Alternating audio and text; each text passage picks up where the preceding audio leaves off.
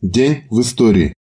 24 марта 1870 года Карл Маркс сообщил о принятии в Первый интернационал русской секции и о своем согласии стать ее представителем.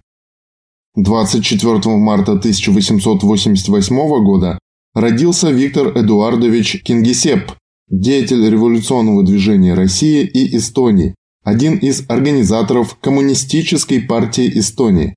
С 1919 года руководитель КПЭ в подполье.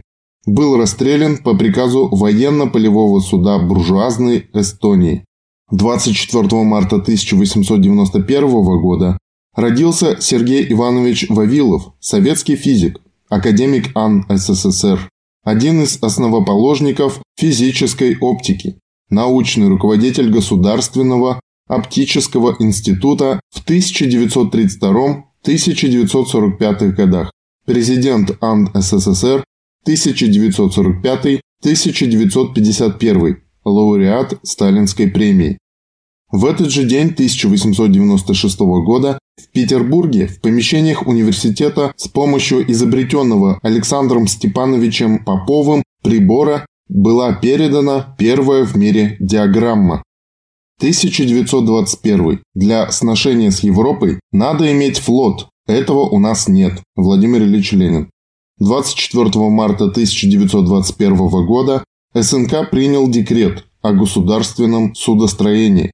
Тяжелое наследие досталось Советской России. Годы войн и разрухи нанесли колоссальный ущерб, парализовали работу промышленности, путей сообщения. В сложившейся обстановке работа водного транспорта представляла совершенно исключительную важность. Великий вождь, неоднократно подчеркивая значение морского флота, зависимость развития внешней торговли от его состояния.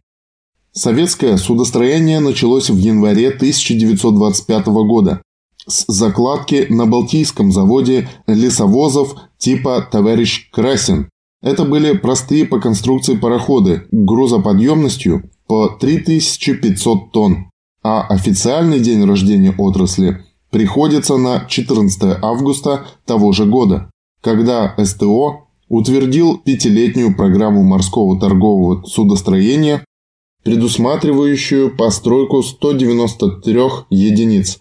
На Северной верфи началась серийная постройка рефрижераторных грузопассажирских судов типа Ян Рудзутак водоизмещением около 5500 тонн. Это были первые наши морские теплоходы. На них устанавливались 2200 сильные двигатели, изготовленные рабочими Ленинградского завода «Русский дизель». Строились суда только из отечественных материалов, оборудовались механизмами и приборами, созданными на восстановленных предприятиях страны. Это был очень трудный этап. Все делалось впервые. Квалифицированных кадров повсюду не хватало. Очень слаба была индустриальная база. Подчеркнем главное.